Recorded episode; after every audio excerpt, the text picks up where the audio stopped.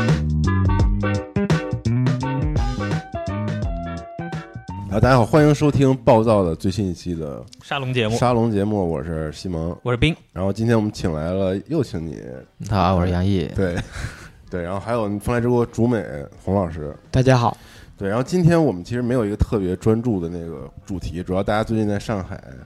因为没事聊了聊，包括在录这期节目之前也得聊了聊，感觉大家嗯对于美术与创作都有一些痛苦和迷思啊，所以我咱就 扯一期，然后聊聊就创作到底什么是创作嗯这个题目看起来也比较散，不过这个沙龙圆桌节目嘛，就是就是这样。是嗯，对对，然后我们在录之前又跟这个杨老师交换了一些意见。小沙龙了一下，对，然后发现嗯这个、这个能这聊个节目的东西还挺不能录多的是吧？？ 能录，然后包括现在，比如说呃，就是游戏市场对大家这个就是很卷的美术内容的一个状态，然后再到可能。嗯，我们怎么去判断自己做的新的东西能不能被接受？然后以及最后可能，比如美术的人才的体系，包括你怎么去铺内容之类等等这些，你们都先介绍一下，就是以前你们是怎么做的？就是说立项这个流程在美术这块儿怎么做的？我觉得其实不同的美术都风格都不一样，就是都比较，呃，就是还是个人化的一些东西。就我会先找调性嘛，就我之前节目里也说过，我会先嗯找这么一个调性，找这么一个尝试找到一个内在统一性的一个东西，然后把一些，嗯、怎么讲呢？就是一些文学性的东西用图像去表达，嗯然后这个文学性是很容易，就是文学性的东西，你是很容易通过文字去找到那个调性的嘛，嗯嗯，对吧？然后你通过图像去复现这个文字给你的感觉，然后在里面加入一些就是调整之后，然后尝试把它拢成一个东西，就是一整个一个完整的一个状态。嗯在这个过程中，嗯、我是比较推崇横尾太郎的那套，嗯，就你是说他说之前说过是情境式设计。哦，就是他会先设计一个情境，嗯甚至是先把整个故事的结尾去、去设计好，然后这个嗯你情说境这个跟故事在一开始就已经对他那个访谈里他是这么说的，就是他是有一个结尾，然后这个结尾是直接决定了你整个故事的一个情绪基调，嗯然后他在这个故事发展的过程中，他会设想各种各样的情境，比如说举例子啊，就尼尔的那种，就是嗯呃少女形单影只的在一个空无一人的游乐园里面，就是这些文字已经会把你嗯就的是情调绪性啊上的一些定描的述非常准了，对，嗯然后你就需要用美术把这个东西表现出来。虽然他不是做美术的，但是呃，他这个思路其实跟我们之前做一些东西比较相似，嗯对，就是情境去设计。我有一个像关键帧一样的东西，然后、呃你就把它理解成就是 电影里那样，然后我们出一个 key art，对 key frame 这样一个明白东西，然后去以这个东西为拓展。当然，我们前提是就他可能像就是一个情绪模糊的一个对，但是这个前提是你这个情绪或者这个情境符合你你一开始预设的这个故事的一些走向，或者说嗯故事的一些大情绪基调。嗯，对，所以就是他先有一个要表达的东西，它是很碎片化的，它不是线性的在做一个规划。嗯，这个是我觉得他的那些，就是这是我觉得恒伟的所有东西里面啊，他的那个情绪传达极其到位，因为他的优先是情境的情绪传达，而不是故事的这个线性。哦，哦，他最优先的是我在故事发生在这个点的时候，我不管他怎么过来的这个故事，但是在这个点上，你一定要把我在这个点想传达的那种情绪传达出来。明白，嗯，对，其实我我们也我们也有有点那个意思，因为嗯我我我自己觉得就是说，你玩一个游戏，过了很长一段时间以后，你发现其实你的记忆点就是某一个场景、某一段那个嗯对台词或者之类的这种，哦就是那其实整个这个游戏有什么样的一个剧情，其实可能大家就忘了。对但是那个点就是能够直接能让你很深的回忆，然后你当时就能回回忆起很多东西出来。我嗯就可们能那个游戏场景前后发生了什么都已经不记得了，但哎是就对记得对那个瞬间。我们其实也也差不多，我们这边就是我这边就是也会先去想象一些这种画面，嗯然后把它画出来，可能是很草的。嗯完了以后，呃，你会考虑这个，当然我们比较直接一点，就是这个游戏本身的这个规模，或者说你的这个投入是多少。然后我再你这么用那快个就进入理性阶段了，对，就然后我就把那个，就是你能够做出来这个方向，嗯然后我把这些画面再还原到这个这这个实际的这个就可一张，控嗯下的这个，对对，然后给给到其他人看，嗯，然后他们再去想哦，这个东西是可行或者不可行的。那其实都是情绪有一个情绪在开始嘛，因为我就像就像莫染刚说的，就是人是记不住所有东西，你不可能记住整个《水浒传》的各种细节，但你一定能记住风雪山神庙，嗯对吧？你一定能记住倒拔垂杨柳这些东西，就是因为他在那个点，就是他那个人物甚至都是传达这个，呃，角色故事都是传达这个情绪的一个工具。呃，就是传达的好，那你这个角色跟故事就会被所有人记住。你如果没有传达到位的话，那你你你角色你给他再详细的小传，你给他再各种各样的，呃，这种设定其实都没有不不容易让别人记住，所以最后它变成其实是我记住的是这个情境。那你说在很多创作中，其实我们借鉴的不是说是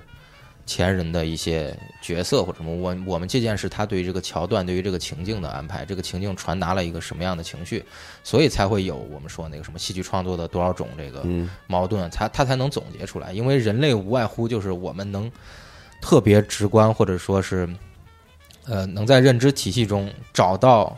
认知锚点的这些情绪，大众能接受到的情绪，它其实是以数量是有限的，或者说这种情境，对吧？呃，你很难去想象一些你就是太脱离于你生活的，你生活中可能你能想象到的一些直观的东西，比如说呃喜悦呀、对吧？然后你踌躇啊，然后复仇啊，或者各种各样这些东西，它是能发生在你的这个，是有可能发生在你的这个日常生活中的。那你在做这种情境的时候，他们才能代入。那如果你现在去写一个，就是他们根本不可能接触到的一个情境，比如说。呃，就我们面对一个完全不可知的一个什么科学问题，然后科学家怎样去解决这个东西？那他这个在可能观众看来是一个比较枯燥的事情，所以我就是为什么说就降临这个东西，它把一些东西就做的比较好，就你一生的故事，它因为它融融进了一些其他的，比如说就是呃亲子之间的这种关系，对吧？嗯然后比如说是你怎么去跟别人交流的这个交流这件事儿，它是人是可以认知的，对吧？那它这些东西带进去之后，就方便你去理解这个事情。然后，但是你带入的过程中呢，你为了让它有一些就是更深刻的记忆，你一定要带入一些呃，就是情感上的东西。你这个交流是那种非常愉悦的，是种比较困惑的，还是怎样的？就是这些东西，你肯定是要给它一个色，给它一个颜色的，对。嗯，我记得大刘好像也说过类似的话，就是科幻这个事情不是给你讲那些 科学的概念或者怎么样的，它其实最让你感觉到冲击的那个点，就是未来那些东西发生在你现实当前的生活的时候会有什么样的一些变化。其实降临的这个感觉也就有一点，就是这种生活切片的这个感觉在里头。对，因为其实就是，呃，我倒不是说那个《银鹰传》这种东西现在就就觉得不好啊，但是你如果就是老是这种特别宏观的这种大史观的这种叙事的话，就是不是所有读者都能带入进去的。就是我们见过很多这种大史观、大部头的这种作品，它其实，在读者中，呃，它肯定是有死忠的嘛，但是它在大众的这个接受层面就不一定能有那么大的受众。但相反，你像呃以角色为切片去做的，或者说以情节为切片去做的、情境为切片去做的一些东西，它就更容易让其他人去接受、去感知到你想传达的东西。这个东西它就是一个是个手段，你最后可能传达主题是相似的，对吧？对，《风来之国》其实我觉得是这这个路子做做出来的吧，是感觉就是是从人物和一个对气氛开始，就有一些这种情感，我们是一开始就定好的。对，就你到这个点，我就是，如果我做成的话，那你到这个点，我就是要你去，能够嗯有这种、内心会有这种情绪在里面。嗯，嗯对我觉得首先就是这个一开始的就是这这种这种，你如果是按照恒伟那种方式去做的话，它的它有一系列这种情情境式的这种设定的话，它其实是个碎片化，你后面你还要先把它们串起来，这是一步。你串起来之后，你要进行一个检测，就是你是不是符合你整个的那个大情绪基调，然后它中间是否有怎样的小的这种转折，然后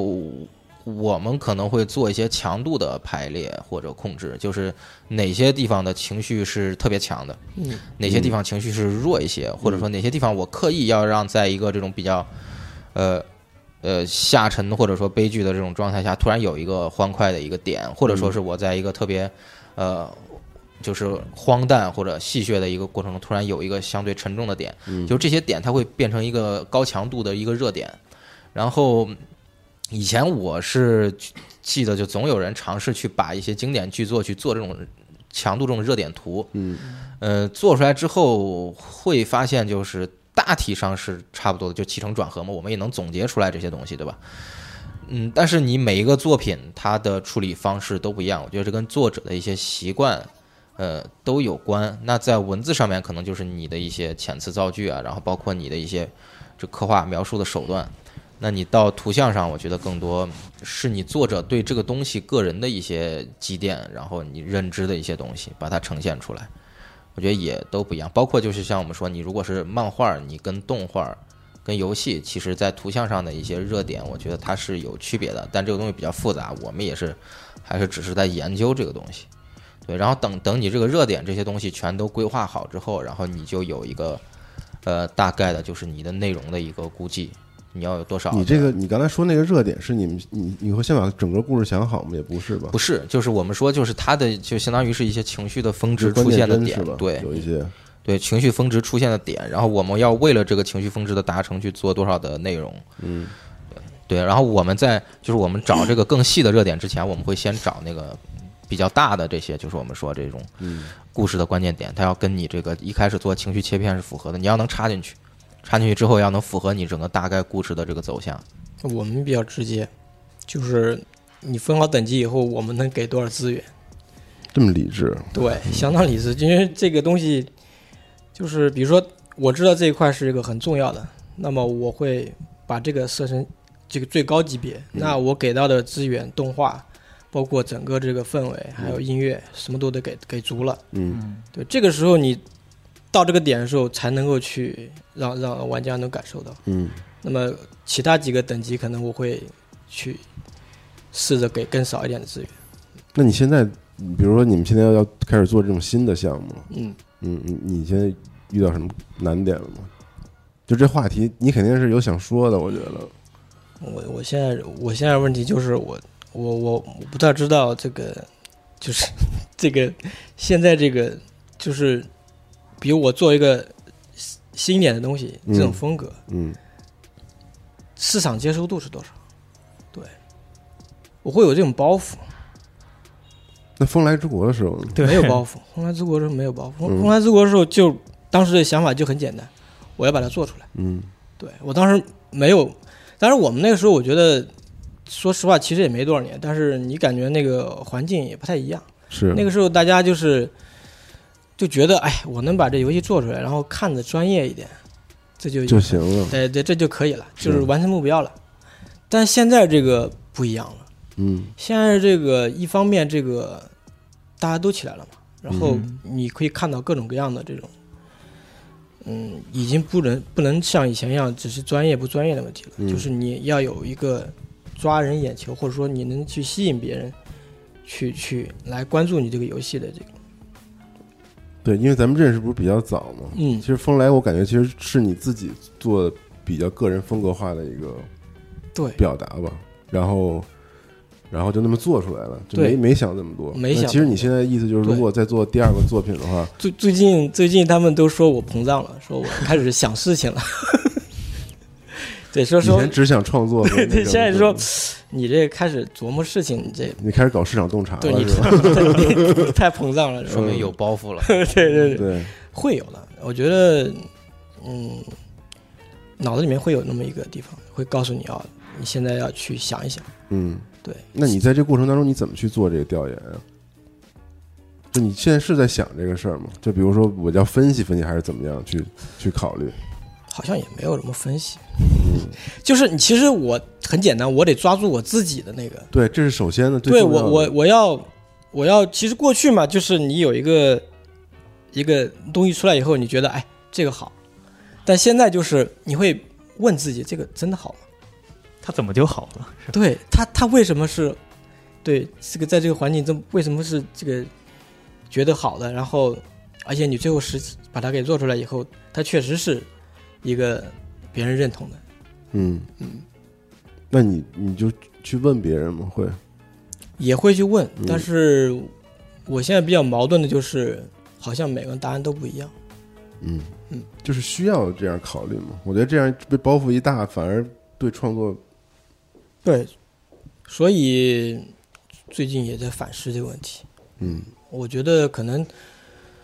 我最后可能想还是得先先把自己给抓住，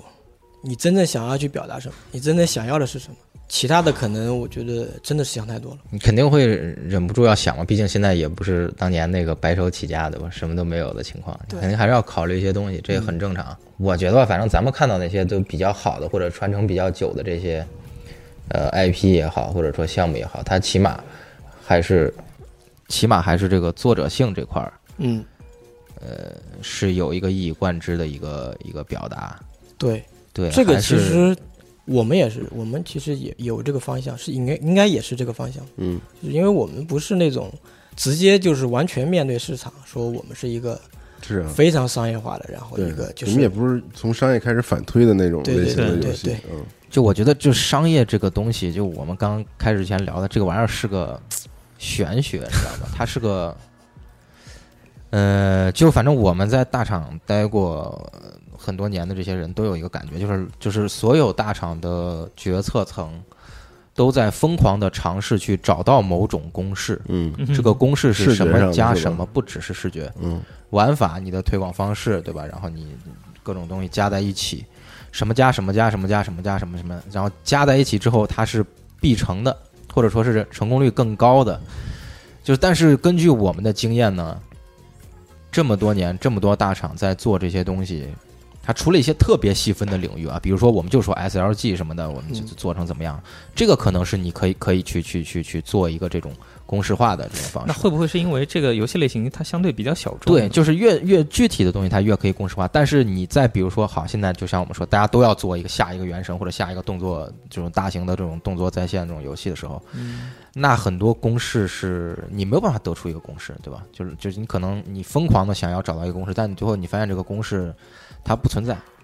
就像我们说的，就是现在可能很多游戏你火起来之后，你你大家都不不太理解它为什么能火。我觉得这个里面有太多的就网络或者说这个社交媒体啊、意见领袖这些的变量。嗯你可能你这个东西你早发一天晚发一天，这个人给你转了，或者那个人给你带了个梗，怎么着，他就给你造成了不一样的东西。但是现在我们说啊，就绝大多数被吸引进去的大量这种轻度的玩家，或者说比较就是外围边缘的这些玩家，他其实就是冲你这个东西是不是一个热度，有没有这个热度在里面，然后他关注了，他就会去看看，对吧？嗯或者会去买了买了玩玩。但你核心玩家，他其实你吸引核心玩家跟吸引边缘玩家的这个思路是不太一样的，就是你是你是想把你的基本盘做扎实还是做大，你这两个思路。嗯，然后我觉得这两种东西呢，它可能又适用的公式，所谓的公式又是不一样的。嗯，但目前我感觉的就是，国内的公司，包括国外也是，就目前的游戏行业，为什么就是这些年，就是大家就是一出个新东西就一拥而上，就开始去分析，开始去捧嗯或者踩，或者反正就讨论，是因为新东西太少了，嗯，太少了。是我我头两年我就说我我当时就是任天堂的那个斯皮亚洞，嗯我当时特震惊，我当时震惊在一点就是他怎么能就是很怪，他其实很怪，很不主流的东西，他那个人物很不美型，嗯他怎么就能够拿捏的恰到好处，让你就是能够接受他，然后他又同时很有个性。嗯我当时觉得这个游戏嗯就是太厉害了，让我感觉这个这个这个美术上特别厉害。然后到那你深入分析过这个事儿吗？就是我我大概想也想了一下，嗯但是我我告诉你打脸就是在于这个，他三代出的时候，三代出是有一个就是一个他那个主持人那个角色嘛，嗯有一个呃皮肤黑一点的像卤蛋一样那个角色，嗯 我当时想哇，这个这个角色玩家能接受吗？因为当时以我当时看，我觉得这个确实是太独特了，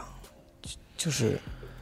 对，个我性觉得太强就了嗯太强了。你玩但家是是一个玩家是一个就是一个一个概念是个群体，就是你你你他能不能接受？我们总是在想这件事，他能不能接受？对，那但他是是谁，对吧？但是他这个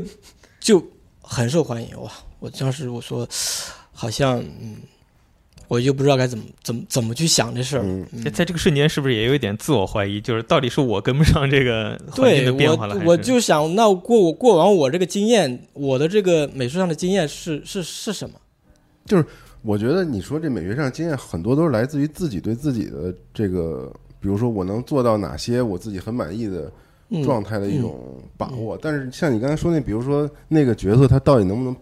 被人接受和喜欢，嗯，我觉得可能他的开发者们也没想，我觉得不一他，定就是所有的事情都是这么想好了再去。我觉得就是你去推进就很多我们接就是见到的或者读到的各种开发者的一些访谈也好，就包括他们自己说的东西也好，就他们的一个在这种情况下，就在这种迷茫的情况下，他们往往选择的。呃，就结果比较好的这些来看，他们往往选择的就是先打动自己。我也觉得，就是你想多了，反而就是弄不 了了。嗯，嗯对，如果你总是想我是要满足怎样怎样的用户群体，比如说可能可能国内很多公司它就是想取最大公约数，人群中我要让最多的人去接受这个东西。那你最多的人接受这个东西呢，它势必就是没有特点的、嗯，没有特色的，嗯其实它过很难被记住。过去我们不是我们那边不是画了好多角色吗，嗯，其实很多角色都是来自于生活。对对为为什么来自生活？就是因为我我走在路上，我看到一个人，我就觉得哇，太是个角色了，嗯，然后就赶紧拿小本子给他画下来，然后我再回回过头再去转化，他就成了这样一个角色。哎，我我记得就是当时《风来之国》里面的很多角色都是这样画下来的嘛，对但是在画的过程中，其实也会不知不觉间去放大那个角色，让你记下来对的那对对个。对，就我觉得这就是就是打动我了。嗯，嗯，他他好像也没干嘛，但是我一看到他，我就就知道他他得他得是一个角色。我我把我过往的那些，就是我的认知或者我对一个一他这个形象下这个人的一个样子，他的故事，他的背景，我就给他全录下来了，嗯，就搭配上了，两个东西就放在一起搭配上了。嗯，对，就你经常能看到很多就网友评论什么的，这个人一看就长得很有故事，对吧？这个东西它是一个， 就是一个很虚的一个，就是它就是我们说就是你你认知或者说是你的这个呃视觉资料库也好，或者说你的这个积累的过往经验也好，在你看到类似的东西的瞬间被唤起，嗯，对，那它这个是一个比较玄学的东西，就是我们说这个人的感知、调性这些东西，它很玄学，它是需要经历大量的有意识或者有意识的训练，或者无意识的这种嗯浸染，最后才能形成这种敏锐的这种感知。就我们说，一看这个就是一个很有故事的一个一个这张图，或者说很有故事的一个角色。然后有些时候追求的有可能不是说单纯的有故事，而是就是说这个图像或者说这个设计的背后，呃，可以非常。迅速的勾起你的一些就是记忆，你的一些认知，用户的一些认知，而非常廉价或者说是经济的帮他建立起来一个对这个角色的预期或者说认知的一个模型，对吧？就比如说我们做一个好的角色，或者做一个所谓反派的角色，就我我们为什么要讲究那些点？就是因为你那些点可能一做，马玩家马上就能构建起一个对这个角色的大致的想象。那这个就很方便你接接下来再去再去推一些事情。嗯对，那如果就是我们想要一些刻意相反的效果，就比如说现在很多说什么所谓的洗白或者黑化这些，对吧？那你可能一上来你要构建一些反的东西，但是你看我们做这些事情做的越多，玩家对这个套路他积累的越多，他一看就是啊，你这个必定后面要黑化，对吧？因为你完美的符合就是这些黑化角色的一些特征，对吧？所以所以说这个东西它其实是一个，就像我们说那个矛跟盾的这种军备竞赛一样，就是玩家他在不停的更新他的认知，然后我们想不停的在满足他认知基点的同时，让跳出他的认知一小部分，来让他觉得有新鲜感或者刺激到他。但这个过程它就是个螺旋循环上升。嗯，现在我觉得整个就是行业可能碰到问题，就是我们再想做什么东西，嗯，呃，成本是一个特别大的一个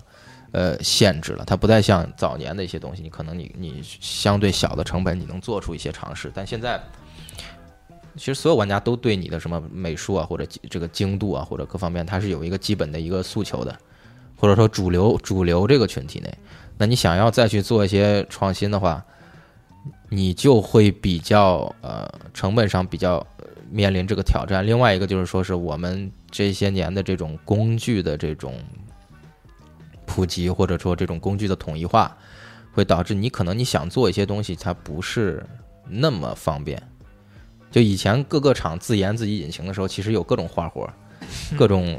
贼他妈怪的东西都有。但是你说现在就是为了节发节省这个研发成本，大家都要用，呃，都要用这个现有的这些商业引擎去做一些东西的时候，那你可能你比较难再去做一些东西。我们，呃，再去做一些创新。我们见到更最多的就是卷美术，对吧？美术上面出点亮点，但你说实际那个玩法逻辑什么的，这些年没有什么太大的新东西出现。对，这而么说也是啊，对就更多的我觉就得是是说最容易卷的，反而就变成美术了。对，就美术是最直观的嘛，而且就是说，大家就不管国内国外，我觉得大部分都是这样，就是数据不好，好美术卷，你重新给我做一个。但是这是美术的问题吗？这根本不是美术的问题，我觉得这是游戏特别本源的一个问题，就是你的玩家他美术能刺激你没错，但你觉得这游戏好不好玩？你跟创作者之间的这种博弈、这种军备竞赛、这种螺旋上升的这种挑战，现在是我们来看是个特别复杂的东西，就连完整的学科都没有建立起来。这种情况下，大家又有这种业务上的压力，对吧？你要把这项目做出来，对吧？公司也有盈利的压力。那这种情况下，他们更多倾向于做一种商业上面更确定的东西。是啊，所以这就又回到了我们之前说的，所有公司都尝试或者都尝试过想要取最大公约数，或者要想找到某种公式去做一个商业上确定性更高的事儿。对，这个是在商业逻辑上嗯你的没包袱问也是题。从从由此而来的感觉。我的包袱来自于我，我觉得确实他们太卷了。然后我没事儿我老看，我就说，我、天哪，这都都做成这样了，那我我还做什么呀？就是哪我就个你是具体说？就各种，我觉得就我现在能放眼望放望上去的这个游游戏的这个美术，我都觉得太厉害了。我觉得我可以歇了，真的假的呀？真的，我 这我悲观，特别悲观。嗯，嗯，哪儿特厉害了？就我也不知道，这也有就什么就特别觉得，我厉害觉得的就是大家都是就是就可能他有成一熟些度我是觉得肯定越来越高，但是有有一新的些东西有一真些的可能真的是，说实话，就是我们老说这老天赏饭吃嘛。就我们我今天中午跟他们聊说这宝可梦，嗯真的就是老老天赏饭吃，它一上来就已经最高了。嗯，但有些就是努力型的，那就是那现在我就觉得这个无论是老天赏饭吃还是努力型的，大家都做得非常好。对，就是你为什么说宝可梦是老天赏饭吃？我觉得我感觉很难再去，就他一上来这个东西就完全就是一它切这都套已经机制有点太超前了，对领先它了已经时很代几十年了，感觉。嗯大家都想去做一个宝可梦，嗯，但是最后就还只只有一一个宝宝可梦对对，只有一个宝可就梦。没有那个土壤。那宝可梦人家不是说最早那制作人是在乡野逮虫 子的，对对，对吧？不一样，我觉得就就我就包括像拉瑞安这种，那都是核心的这些制作人，他最小从小就喜欢这些 TRPG 这些东西，他才能做出这种就是你很难很难在在现在这个环境里面找到一个特别合适的一个突破的点。但我记得去年我找你聊的时候，你还挺，你你觉得就是你下一个可能要做的东西，可能很明确，是不对是？很嗯明嗯对确。然当时后你你说的，然后，然后跟今天的你完全不是一个人。对，然后我感那觉个我嗯哇，画了好多东西，画了好多东西，一堆一堆的，发现不合适，怎么个不合适？就我是们是是从什么时候开始不合适的？就是你非你你就是到我们就是所有人坐在一块儿看的时候，就觉得，呃，这个可能会是一个很有意思的一个一个一个一个方向，但是我们不知道，就是这个最后做出来以后，市场会怎么样？就我们其实想去追求那种，呃，就之前没有没有没有过的东西，嗯这个我觉得是无论是美术也好，其他创作者都都是有这个意愿的，对吧？都有这个创作冲动的。是因为你当时，因为我们俩是前年找了你一趟，对吧？去他们工作室对，哎，啊，我先去了一对趟你嘛。先去你了当时 跟我形容了几个画面，你觉得其实嗯就是跟刚才杨毅说的横尾太郎似的，嗯你给我描述了几个画面，然后我觉得就是就是很有画面感，然后你也觉得创作冲动非常的对，对，但是就是就是这东西就是发现你就是不确定嘛，嗯，对，然后你就别管了，你就那确定自己呗。那不行啊，没关键尼斯，你看这不是种我觉得这个事情，就大家把创作想想的太那个，就太理想化了，就是太嗯，可可控。创作是个不可控的过程，嗯是尤其是你创作，你想创作一些惊世骇俗或者让别人记住的东西，它真的是个就是灵光一闪，你抓住了就是抓住了，你你可能你第二天再去想这个事，你就觉得不行。不是，那你在这一年里画了一堆东西，你觉得满意吗？单从画上面的我是满意，满意的，我觉得很多点我是觉得是有吸引力的，嗯，但是我觉得现在就是一个问题，就是我怎么样去控制这个成本的情况下，通过某种形式把它做出来，啊，就是比如说有三 D、二 D 或者是别的风格或者像素啊之类的这种，嗯，我我有这些工具，我有这些东西在这儿，我用一个什么合适的方法去把它给做出来。嗯就像我有有一串钥匙，对吧？然后我得找到那把钥匙，把那个门打打开，这个钥匙就只对这个门。只对这个，对，但是每一把钥匙都会有一个门，但是我必须找到这把钥匙，嗯把这个门打开。嗯，现在就在做了，其实我觉得其实是在做这个事情，就是钥匙得找钥匙，哦，明白了，急了就是找急了你找就急了难受，心情就不好了，那我觉得你这个你这个东西就是这个面对的这个局面很很多，我觉得还是有包袱的情况下，因为你以对前肯定的那个门是你自己画的门，嗯钥匙也在你自己身上，你掏出来捅进去开了，这事儿就结了。但你现在你是别人跨了一那兜个里就那门，一把钥匙，就那一个 门，可能对你钥匙可能都不 行了，断了。对你现在是别人给你画的门，或者说你自己画完这个门你觉得不满意，你需要考虑周遭的因素。对我觉得这很正常。你别管他们说的，没事儿，你做，我支持你。我我对，特我别觉能得理就解是这一点，嗯就是你你你皮克皮，你们这种就是没有那么就商业化的这种，完全就是商业化这种大厂的这种状态，你不要太在意这个了。是就就就还是就是创作者性的一些东西，嗯，这个才是就你们安身立命的那个根本嘛。你如果你你现在考虑太多就是市场化的东西，那我觉得跟你们这个核心的东西已经跑偏了。就你们不是一个这种市场导向的或者调研导向的这么一个公司，而且就是我你怎么知道人不是我人反现复在是了，怎么 办 我反复强调一件事儿啊，就不管你是不是啊，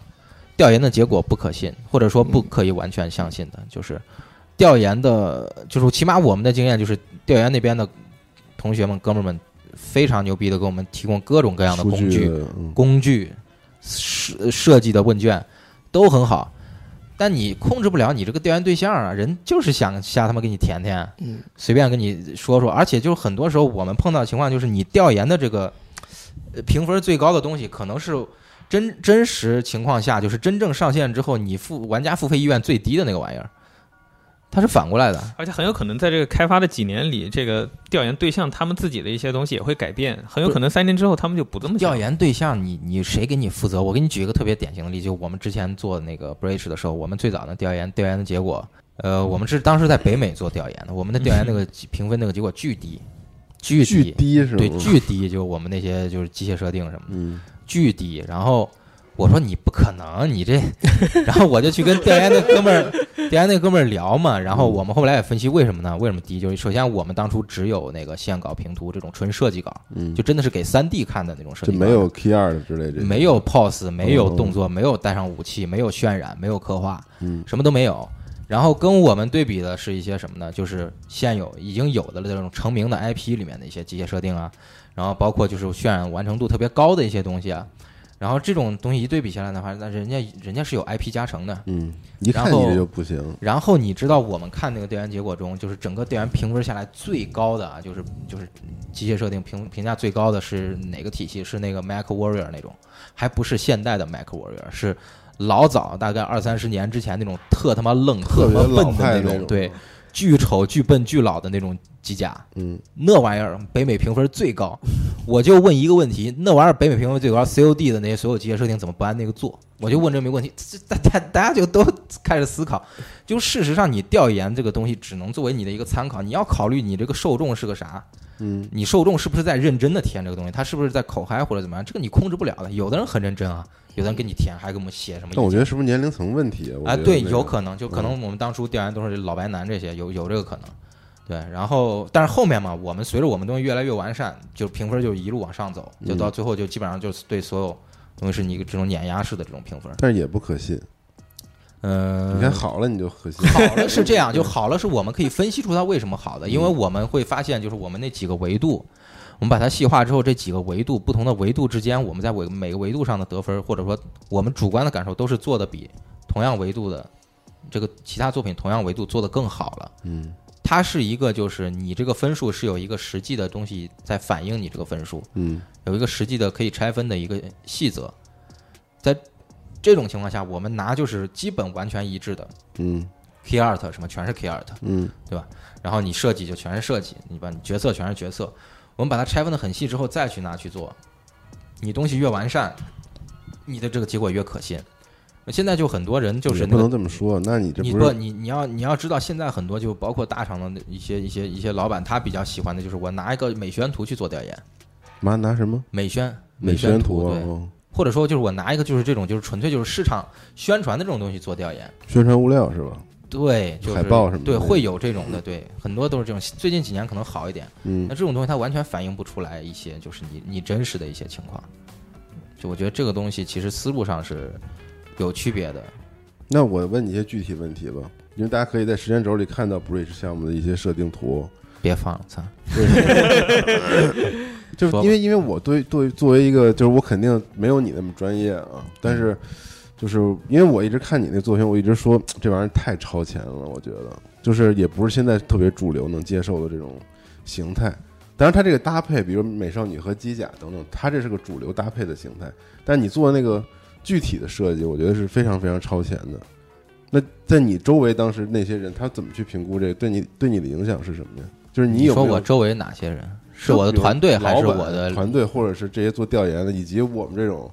看过项目但是又比较普通的这种玩家，就是你的评价是超前对吧？特别超前，而且你加了特别，加了好几我觉得个特别。别超前。那我们其实内部评价是没有那么特别超前。你们是局中人，当然不会了。不是，是光我，就嗯其他部门、调研部门的人，就是觉得我们这个东西是好的。我们我们的那个核心逻辑是是否有足够大的认知基点，让观众去就以这个基点为出发点去认知你的这些设计。我们的判断是有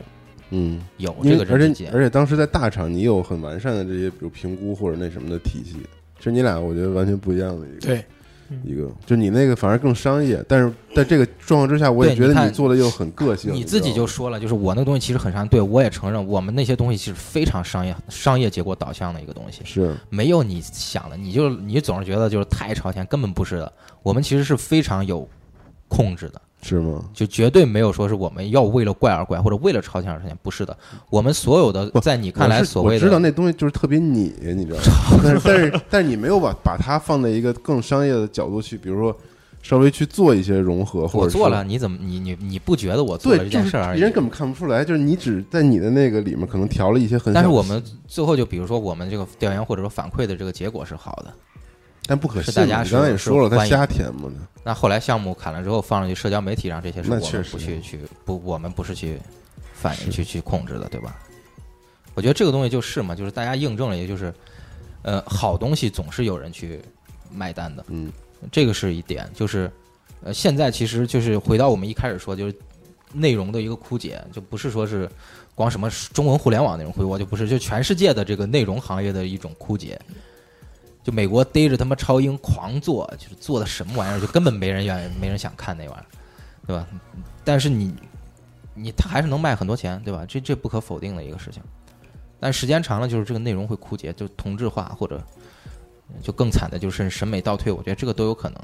我觉得这个不是说是我们站在创作者角度去批判你觉得啊，你你大众审美不行，我们从来没有这种心态，而是说我们想给大众提供一些刺激，这个刺激是他以前呃熟悉但是并不完全一致的东西，让他有一定的新鲜感。嗯，我觉得在这种状况下，他会跟就是我们说跟创作者形成一个良性的一个循环，就是我这次给你创新一点儿，然后你觉得 OK 牛逼，然后它的阈值提高一点，然后我们下次再创新一点，然后这个阈值再提高一点，我觉得它就会形成一个这种良性的循环，去促进你产业去做一些调整，做一些改变。但事实上，现在我们看最近这些年比较难做这个事情，因为现现在是不是都是二次元美少女？嗯，就我觉得也不是二次元，就二次元这个东西，咱们之前不也聊过吗？它其实是个呃认知的最大公约数，是个天然的这么一个认知共同体。它给你节省了大量的成本，但是你就说《原子之心》这个东西，它花了前期花了多大的力气，用预告片，用怪不拉几的这些设计， 用这个前苏联的这些音乐什么，给你构建通过那几分钟的片子，给你构建了一个认知的一个想象的这么一个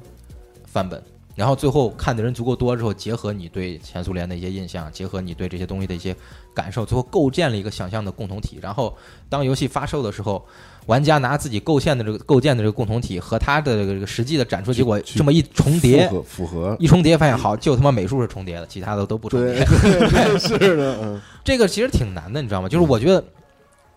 你光美术重叠这件事儿就已经很牛逼了。嗯，就是你只要能让它一部分跟你玩家构建这个共同体重叠，你这个项目就一定是能有声量的。在在对市场上是啊，对至少能保证成功是吧？对，一你这个定一定程度上成功，肯定不会失那么失败。对，你知道我们为什么就是说很多就是大厂这些年也在反思，就是不再去说是取最大公约数什么的，就是因为你取最大公约数的那个共同体的形状，变了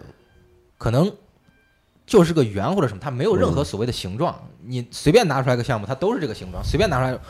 这个用户随便一叠都是啊，啊都差不多嘛，也就这儿有点小，什哦么我那儿有点能我小。理解你了，记不住这个东西，水你滴知道吗。 了，嗯，对你记不住这个东西，你在海量的内容中你记不住这玩意儿。虽然我们内容量巨大，但是我们内容的这个风度它是逐渐在枯竭的。嗯，嗯，所以以就是我们说这些年，就是你出来个啥，就马上就就是会就很受大家的关注，对吧？对对对是，这是一个客观事实，这不是我们在说啊，我们美术就要标新立异，我们就要怎么怎么怎么着，不是这样，这是个客观事实。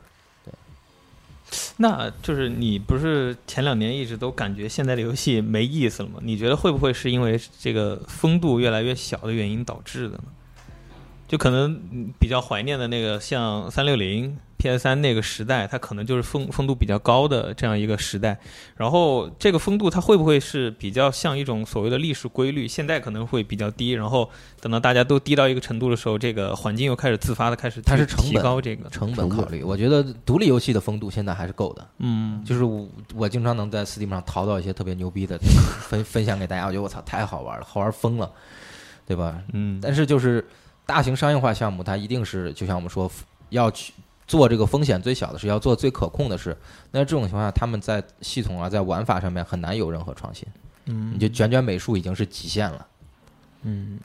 你系统这个东西，我现在就问哪个公司敢说我现在要做一套前人没有做过的 RPG 系统？谁敢做？谁敢说？ 上一个个这么说的佩鲁桑那组到现在那游戏还没出来呢，是吧？对吧？我就说这个东西它其实就美术卷还是相对可见的卷，可控可见的在卷，卷最后是有会有成果的。你策划卷这个事儿就真的是他妈玄学，没有任何人敢去开启这个事情。嗯，对，而且你关键你策划卷，你是美术程序陪着你卷，对，你要没想清楚，那大家全完蛋。就美术嘛，你可能我就像原子之心似的，我策划我那个随便随便弄个玩法，对吧？只要能打枪，有点技能就成了。那我美术我主要到位就行，对吧？那现在你看大量新东西基本上都是这个思路，所以没劲嘛，就是我我其实特别能感受到这一点，就是之前跟开姐一块儿做那个精品视频所谓的，然后我们去发现我们自己可能觉得判断很好的东西，但它播放量很低，就觉得我们哎，对，就是大家都知道的事儿，我们随便一做播放量很高，就然后我再去去研究那些所谓的游戏的玩法，想想通过一个公式把它这个方法论做出来的时候，发现我们能做的事儿就是反推。它成功的时候，你反着推它，它怎么成功，你可以一个一个给它列出来。但你判断一个游戏，你想正向去推导出它怎么样，它就一定会好玩，一定会火的时候，你发现这个和大家判断的东西是完全不一致的。其实这也是我们在做内容的时候遇到的一个问题，你肯定不能甘于只做这个，对吧？对你肯定想做一点有价值、有意义的东西对，，对，但但你但又会但是接受但是度的嗯但是他没人看啊，怎么办这？就是我怎么我办为什么说就是创作内容创作整个这个行业，就为什么那咱们之前那个 AI 那个节目，我就说 AI 对这个行业摧毁绝对不是什么产能工具上面，它是对作者性的摧毁。你我们这个行业所有诞生出来牛逼的东西，那是作者性的表达。你所有看到的牛逼的东西，你所有叫得出名来的这些人，你记得住的作品，它都是一个作者性的表达。作者性是一个特别稀缺的东西，作者到处都是，但是你能把作者性贯彻到你的作品中这件事儿，它非常的困难跟复小杂。岛秀夫就一个，嗯对，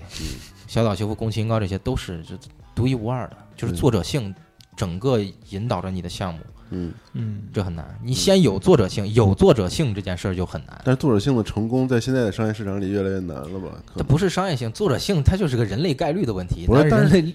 它是概率的问题，但是在现在市场里，这个商业市场里更难了，所以就是独立游戏还还更有可那能。你说《原子之心》它是作者性很强的吧？我你现在我觉得就是我你做这种东西，你就是你得有作者性，你才能跳出这个嗯，就是这种海量的同质化的东西。对，刚才其实阿斌说那个，我们做内容，其实跟你们遇到的这个问题，可能是也在有一方面是比较类似的。就是比如说我们在探索去做 B 站账号的时候，嗯我们其实孵化两个频道，嗯其，实都是很希望能做那种，呃，做的很好，然后没人做过把这个道的，对，把这个非常复杂硬核的道理，通过最简单的 motion 动画，然后以及我们吭哧了两年，然后掌握的那些写的方法，去把它清晰的讲给可能喜欢这个游戏或者电影的观众们看。但你发现那些不火的游戏，它就真的没有人关注。然后你在做这这些硬核内容的时候，它就更没有人去怎么说呢？就是去看了。所以后来其实我们也分析了一些，就是怎么能在这个地方做一些平衡的一些方式。所以我们会反向开始调研了，就为什么那个 我们会做《星际穿越》嗯这些片子的 解读，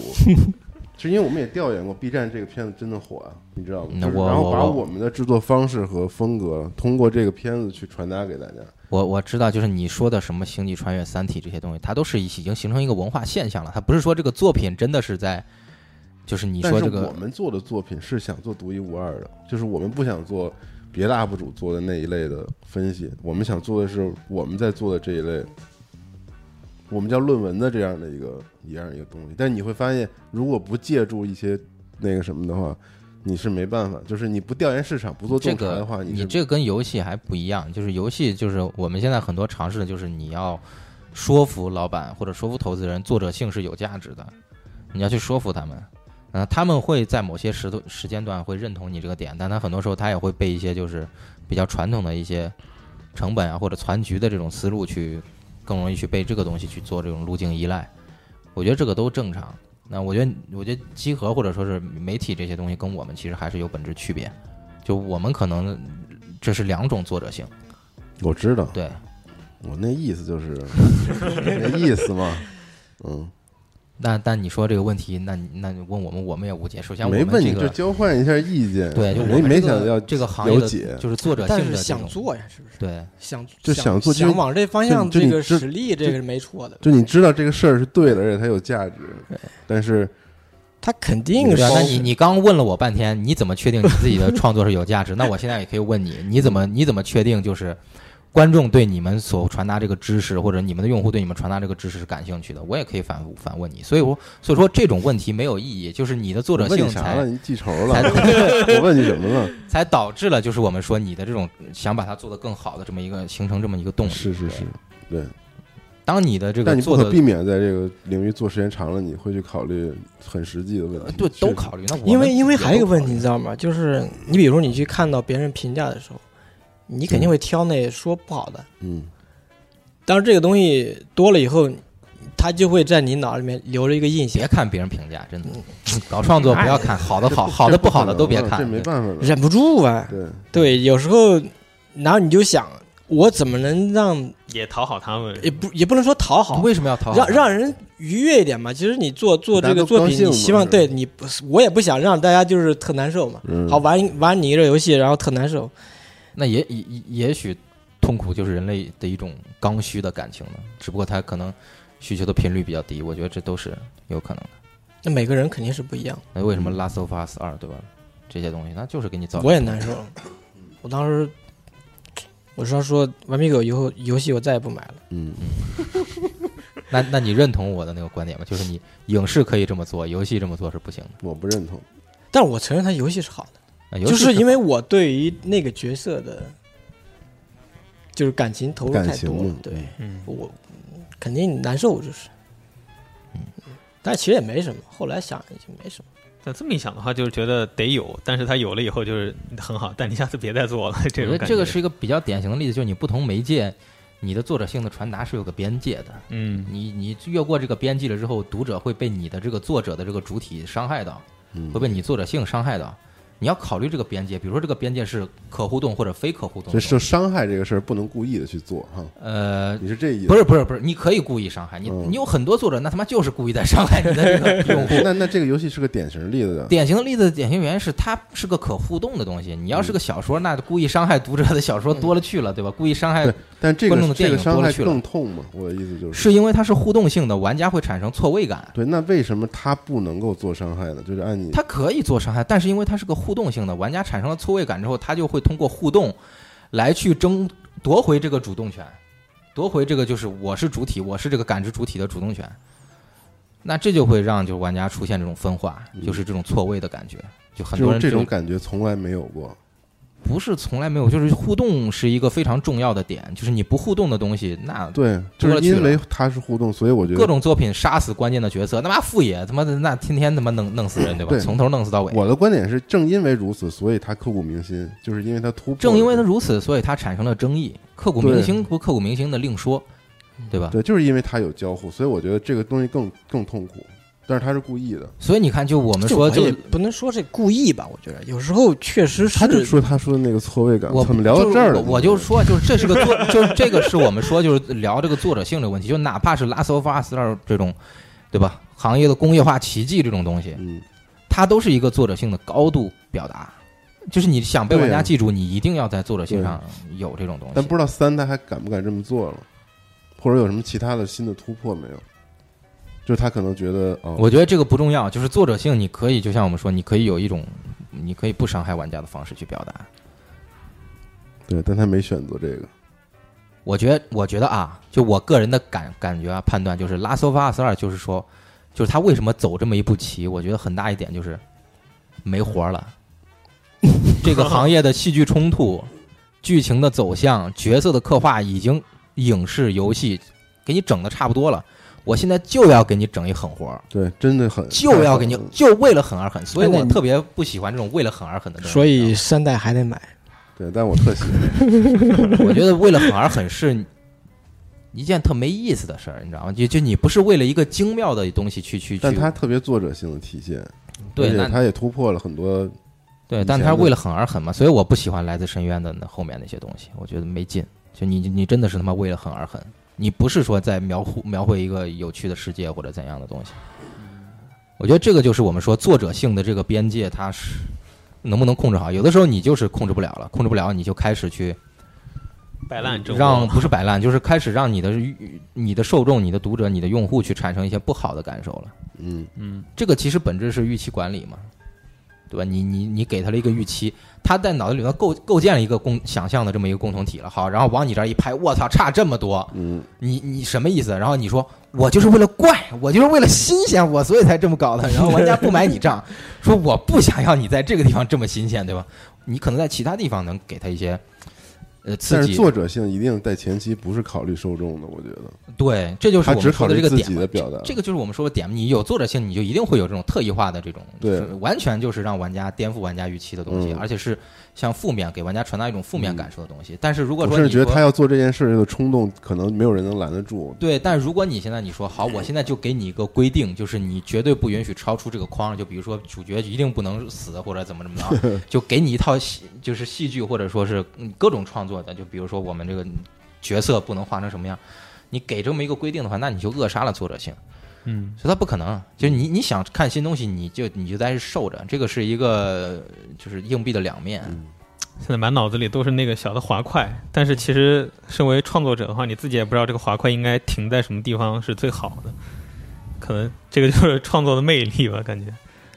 所以我觉得说回来就是就美术前期做的各种各样的东西，我觉得还是一个作者性的一个表达，只不过美术的作者性表达它是一个更有据可更循直的。观的一个嗯对，更图像化的一个表达，所以我们说就是它是就是我们比较习惯用的是这种情景化的这种嗯，东西。那看来大家创作方法都差不多。可能我们的方法差不多，但我了解到很多还是这种比较传统的，他会先嗯写人物小传，然后写这个故事的这些哦，大纲对嗯，然后美术呢，呃，我觉得美术的其实很多有一些更传统的方法，它不是就像恒伟这种，它更多是就是这种规则式的，就像国外做电影，我给你画一堆，就是《阿凡达》，我给你画一堆异形的植物长什么样，在一个规则之下，对吧？动植物长什么样，然后这个颜色是什么样的，然后我把这个规则就是这个这种就是这种体系给你梳理的特别清晰，然后你在这个 Art Bible 里面开始去去搞各种各样的东西。我觉得这个是也是一种做法，而且我觉得这个比较适合这种大团队，嗯，一个是就是大团队，就 Art Bible 你小团队也做嗯了，但是就是说，一个是大团队，另外一个就是我觉得这个东西比较适合那种比较写实性比较高。我说这个写实性不是指的它的画面的写实性，而是说就是它不荒诞，就是它或者说它没有这种特别跳出的明东白西，？嗯，对吧？你你你就设想，你说班级社做一些东西，他肯定也会做 Art Bible，但是我觉得他肯定有些东西是更有张力的一些东西去做，对吧？但是你要说像做传统电影这些，它可能还是就是比较有有就是这种规矩，有这种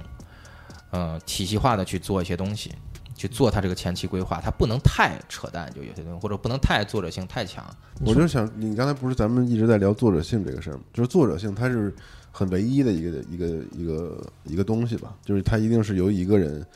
出发的，无论是我们刚才提到的不一定是一个人，但起码就是你哪怕是个团队的话，它也是一个高度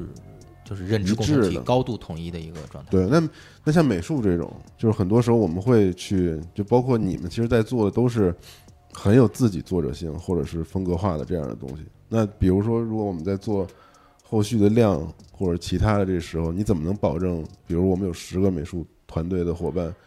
都能高度统一的这种特惯别性，对，就是啊，惯性，我们我们的方式是惯性，就是前期我们其实很多在美术在做的时候是高度不统一的，各画各的，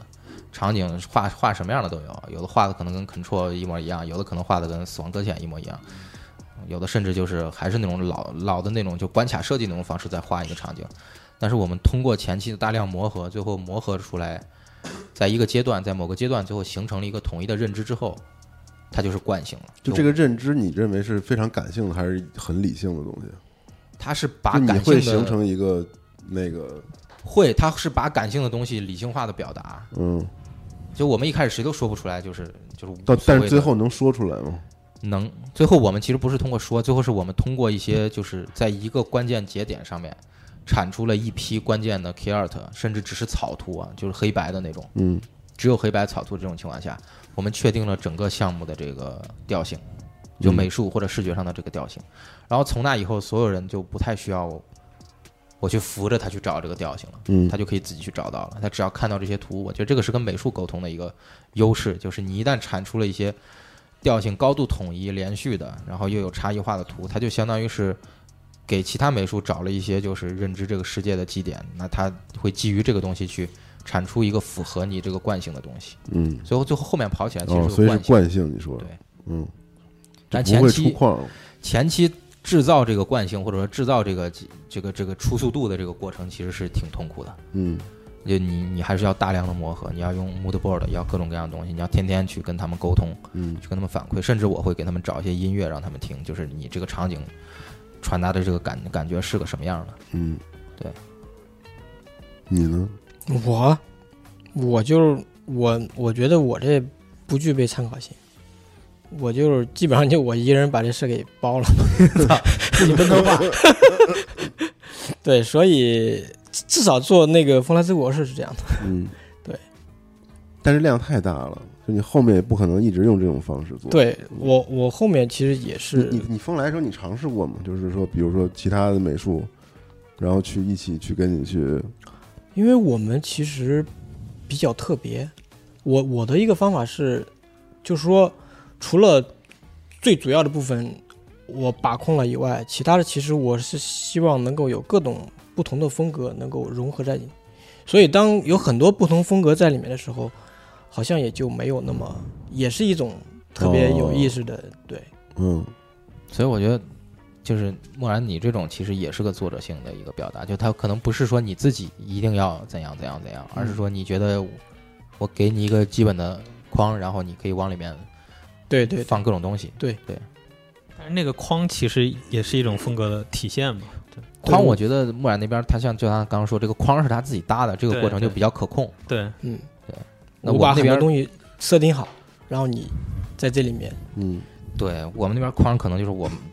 我可能只能给你一个特别草的一个东西，我需要去其他人一起去去去把这个东西更具象化，具象到就是让哪怕就是不是我们项目的人一看就能看出来我们这个是个什么东西，嗯，那对，这确是实个是结可果以的，对。嗯我觉得是，就是我们刚反复说调研这些东西，就我觉得现在其实可以有个新的思路，就是你不一定是在美术上面去调研，你可能你要关注一下这个时代整个人类群体的这个精神状况，你可能要做一些能反映他精神状况的东西。这就是我为什么说，就是二零七七跟那个《边缘行者》这些东西这么火，嗯因为它真的触碰到了人现代人人类的一些对，一就是分子化的这种现代社会、工业社会的人类的一些精神状况。嗯他用一种夸张的手段去去暴露了一些东西，去去把一些东西戏剧化的放大了，别人一看就感同身受，就感同身受这个事儿其实特别难，同理同理心，对，就感同身受那什嗯就是这个事么儿，共鸣嘛，只要你做到了，我操，你这个东西绝对牛逼，你这个项目绝对牛逼，你不管是游戏也好，电影也好，你只要做到让观众跟你哪怕进行一个最小的这种代入跟感同身受嗯就行了，因为以前可能我们说。嗯就是文文艺消费品没有那么充分的时候，没有那么多的时候，观众想带入的，比如说我想带入一个英雄，对吧？我想带入一个什么拯救世界的这种英雄，我想带入一个什么警探，或者我想带入一个任何东西，他可能他带入的诉求很，呃，很单一。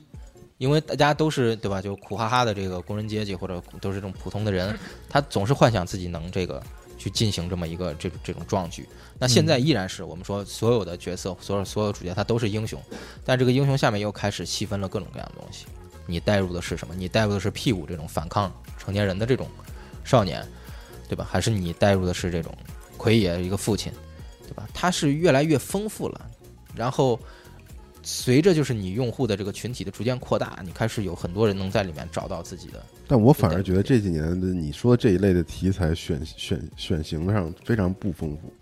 就现在大家这就是都我我说的是跟我们就是比如说跟那个科幻荒蛮时代的那种地摊文学比，嗯，就是我们在这个百年内或者说这个五十年内，它是越来越丰富了，就是我们可以找到更多的子门类。但是你说单纯就游戏这十年来看，它其实没有太多的。但你不觉得所有的顶级成本的这些游戏，还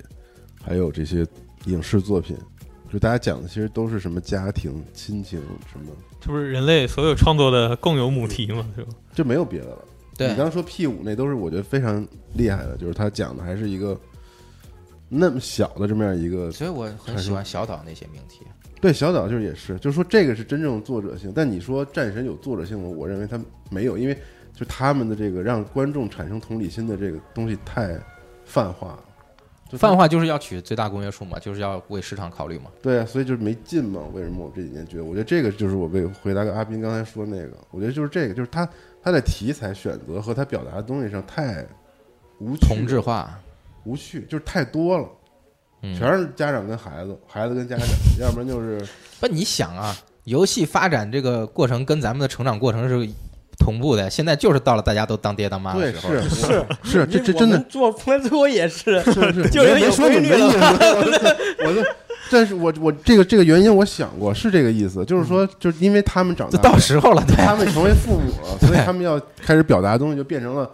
我告诉你，没准儿等咱们老了的时候，就出来一批 这种老头儿老头儿为题材的这 个， 养老院游戏同乐，就是对对。就是就是就是那个叫什么，就就就英雄迟暮的这种，就老无所依这种类型，全是他妈这种。哦，啊对，有可能啊，就真的，你嗯你你作为一个衰朽的老人，你怎么面对一个日日新月异变化的这种对社会？你很有可能，我跟你就说，所以所以说，我所以觉得就是选型，它跟群体心理是有对，关就的。就是你刚才说的，就是说我们要做的时候就要主动去找这些，但我现在就觉得现在反而就是因为就这个东西是自然的，你知道吗？它特别特别自然，就这些游戏那那那你说 Z 时代的这些或者零零年，他肯定带入二次元手游游嘛，是吧？对，带入的不是很很强的。哦那你说啊每一代人都不一样，只不过就是我们说现在你核心这个用户群体是我们这个岁数的人，嗯我们是小时候玩，然后长大，然后现在对吧？不一样，我觉得就是 Z 时 Z 时代的人，或者说是这个零零后这些，他们会有他们的挣扎跟痛苦。就是你那个时候的创作者，有没有敏锐的感觉能捕捉到这些东西？就我觉得现在一个面他们面临的一个很重要的问问题就是个人的无价值感。为什么大家爱玩游戏？游戏是个正反馈，对吧？游戏嗯是现实的简化，游戏把各种复杂的任务变成了一个可量化的标准，然后给你在短期内让你提供一个正反馈。现实不是这样的，现实你他妈我啊正操，反那馈赶紧做一 Meta 游戏，然后所以我就说嘛，就是你接下来就是你可能就是一些创作者可能要关注，就是现在年轻人的一些心理上的一些一些一些活动，或者说他们的一些痛苦、一些挣扎。就每一个时代的人都是这样的，就是为什么二战之后就是就那些文学大发展，写这个《百年孤独》什么的，他们其实都是有这个群体心理的一些反反应反射在上面的。你能不能找到这个东西，我觉得是一个认同的一个关键，而不是尝试说取一个什么啊，我操，中国人都喜欢的什么什么脸，然后这个是美术上面最浅层的一个所谓的最大公约数，但是你真的想做一个能打动别人的东西，你需要在更深层面去观察这个社会，去观察这个世界，然后找到一些当下群体性的一些焦虑，或者说群体性的一些思考，以这个东西去做。所以我说小岛就牛逼嘛，小岛那个。死亡搁浅放出来之前，可能没有人意识到这个分割彼此这个这个事情是在是是在现今社社会上如此严重的发生着的。连接彼此是一个我们如此需要的一个诉求。你这么说，《死亡搁浅》也是父亲和孩孩子是吧？但我觉得他那个连接彼此是对，更但重他要的他主主体不是对核心，对不对不不是这是个父亲不是孩这子个是对，所以觉得这个是一个很关键的，而且就是你像小岛，他一之前合金装备它是有一个反核的嘛，嗯对吧？有一个这方面反战的嘛嗯对这方面的东西。那你现在其实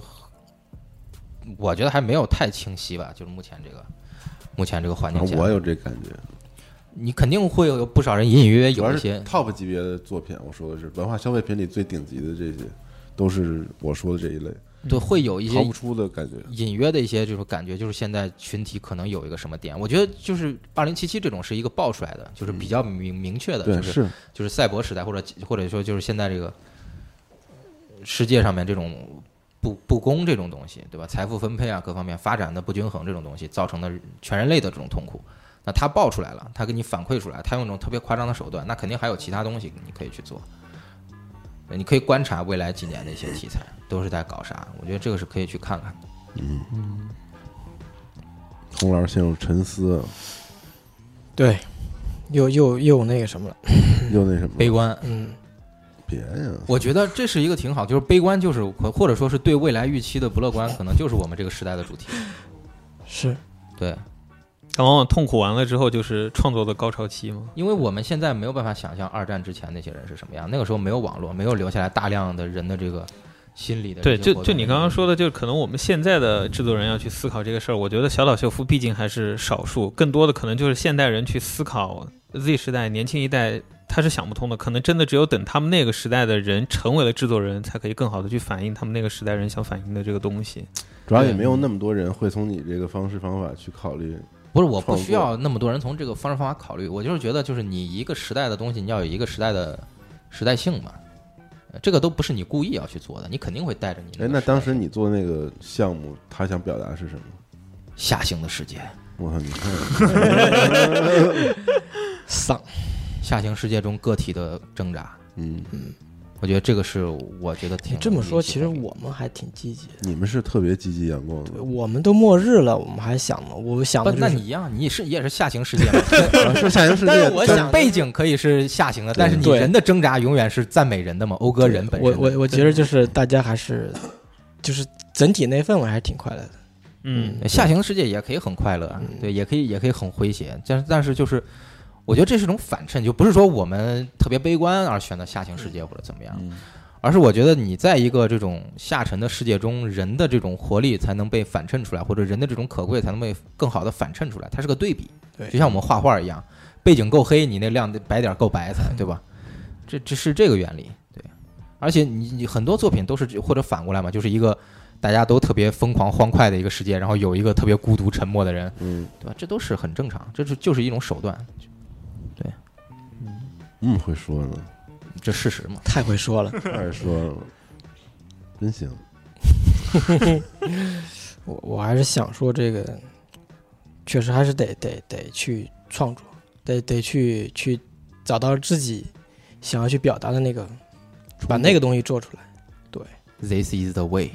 嗯，对，Only 这 Way 是最是吧？后对唯一的办法，可能就就是挺这个，痛苦的，但是，嗯，你就是干这个的嘛。嗯，对行，我特别能理解，就是当你开始反思去想想要去就是总结这个方法论，去有这个困难去克服的时候，这个痛苦真的嘖特别难顶。但是但是你真的自己又非常主观的想要去冲破这一层，因为你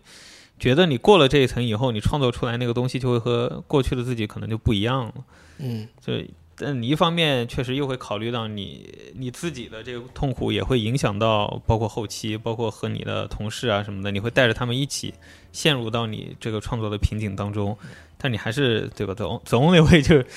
就还是继续得这么干下去。对，可能就算是悲观吧，但我觉得这个悲观可能是是某种养料，你真的也没办法。这个它毕竟是一个滑轨，它不是有刻度的，你可以去量化的去定义，我可以停在哪个值，可以让我自己和受众去。呃，都都都去满意，但这个滑轨真的就很玄学，也许就是你自己的这个主观的想法，让它播到一个你自己舒服的那个点，可能刚好大家也就都舒服了。这创作者嘛，永远是在自我否定和这个哦，突然对对对这种之间反复循环。 早晨还是我怎么这么傻 逼？我晚上有睡个前习惯，我有个习惯就是，就每天就是工作，然后就画画画画画到最后，然后快下班的时候，我拿手机把那屏幕拍下，哎然后晚上回去没事再瞅一瞅，行不行？ 嗯，我都是第二天我我也才干过，我也干过这个事。对，就是你你你你自己就是那个时候，后来就是，其实我觉得这个特神奇点就是，就隔了一几个小时，然后你脑子就特清楚，这地方脱不离那行个，那创地作方环境。对那个地方行不行？嗯？就把自己拎出来了一会儿，对对对，对，就是你你还在干的时候，就觉得我靠，我这点子真太牛逼了。晚上睡前躺在床上，怎么这么傻逼我？做梦的时候会这样，做梦就是想一个东西，哇，这个太太屌了！我这醒了以后 也就那也样。那样，不行啊，这个行吧？那咱们这期这个聊完之后，反正不知道这期该叫 什么。对，可能就是自己的创作性和大环境之间如何去平衡。嗯，好，感谢两位，那就下期再见了，朋友们，再见。拜拜再见，拜拜拜拜。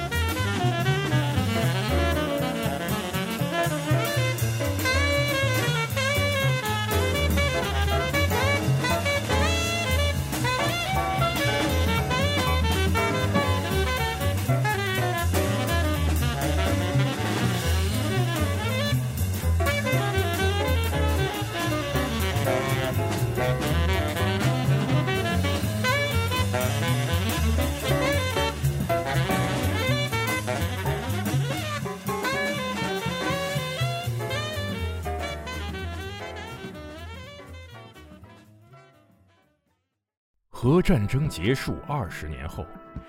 人类几近灭亡，世界成为一片废墟，楼房倾塌，森林化为灰烬，遍布辐射尘的地表被各种变异生物占据。最后的幸存者们蜷缩在莫斯科地铁站与隧道中，建立起新的团体、城镇和文明。在挣扎求生的同时，也开始了无休无止的斗争与厮杀。人类沦为野兽，最后的避难所正是永久牢笼。年轻的阿尔乔姆生活在地铁北部的展览馆站，他始终无法忘记已经离去的母亲，也热衷于幻想战前世界的模样。俄罗斯废土科幻小说经典代表作，游戏《地铁二零三三》原著小说，集合网独家正版有声书《地铁三部曲》，现已在集合网及集合 App 独家上线连载。